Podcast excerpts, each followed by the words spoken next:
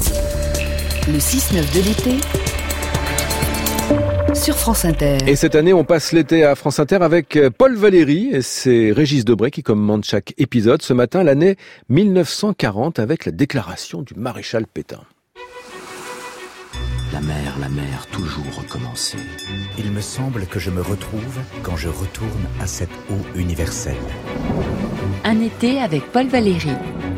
À peine sorti des sables, je fais des pas admirables dans les pas de ma raison.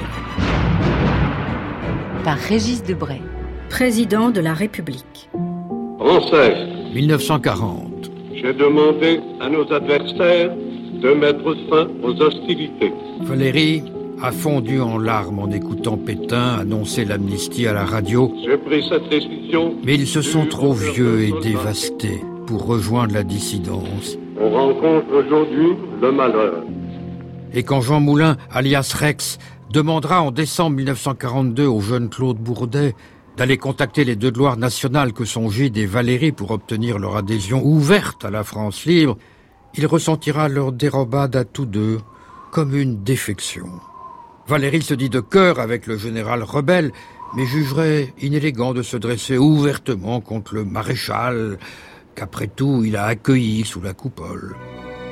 Cela dit, au cours des années noires, il est plus d'une fois sorti de sa retraite pour narguer la censure. Valérie écrit à Einstein. La lettre commence ainsi.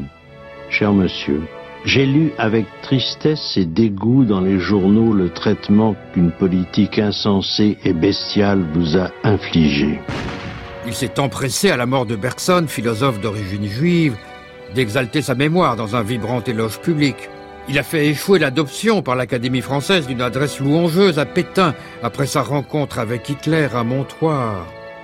Il est intervenu dès 1940 pour faire échapper à la peine de mort Boris Vildé, l'animateur du réseau du musée de l'homme. Rien de flamboyant, certes, mais un magistère inentamé faisant de lui une sorte de résistant par destination et salué comme tel par De Gaulle dès son retour à Paris, où il le convie à dîner au ministère de la Guerre, où il a installé ses pénates. De Gaulle savait-il qu'il s'adressait, en la personne de l'écrivain, à un ex-futur président de la République? Certainement pas, et son destinataire non plus. C'est pourtant la fonction à laquelle le destinait Jean Moulin, quand il réfléchissait à voix haute aux institutions de la future République à mettre en place après la libération. C'est Daniel Cordier qui en témoigne. Écoutons-le dans le témoignage qu'il en fait dans son alias Caracalla. Vous êtes sûr de ne pas avoir été suivi? Oui.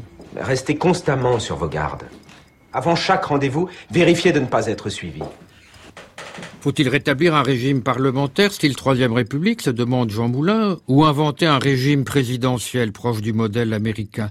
Dans la première hypothèse, il faudra choisir un intellectuel comme président.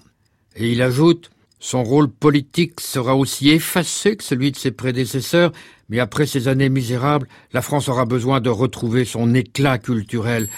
Pourquoi pas Paul Valéry? Peut-on espérer mieux pour le rayonnement de la France? demande Jean Moulin. Et c'est encore en ouvrant le journal d'Hélène Baird, notre Anne Frank parisienne à la première page, mardi 7 avril 1942, 4 heures, qu'on peut mesurer le prestige du vieil homme auprès des jeunes et des sans grades. Hélène a vaincu sa peur pour traverser Paris avec son étoile jaune jusqu'au domicile de Valérie, 40 rue de Villejuste, rien que pour y recueillir un ouvrage dédicacé chez la concierge. La concierge est rentrée dans sa loge. À quel nom? Mademoiselle Baird. Elle s'est dirigée vers la table. Je savais d'avance qu'il était là. J'ai dit Merci beaucoup. Très aimablement, elle a répondu À votre service. Et je suis repartie, ayant juste eu le temps de voir que mon nom était inscrit d'une écriture très nette, à l'encre noire sur le paquet. Sur la page de garde, il y avait écrit de la même écriture Exemplaire de Mademoiselle Hélène Baird. Et au-dessous, Au réveil, si douce la lumière, et si beau le bleu vivant. Paul Valéry. Je suis rentrée à pied, avec un petit sentiment de triomphe à la pensée de ce que les parents diraient, et l'impression qu'au fond, l'extraordinaire était le réel.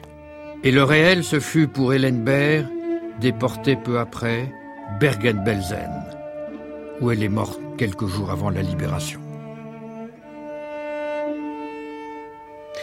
Un été avec Paul Valéry de Régis Debray et Xavier Pestougia pour la réalisation.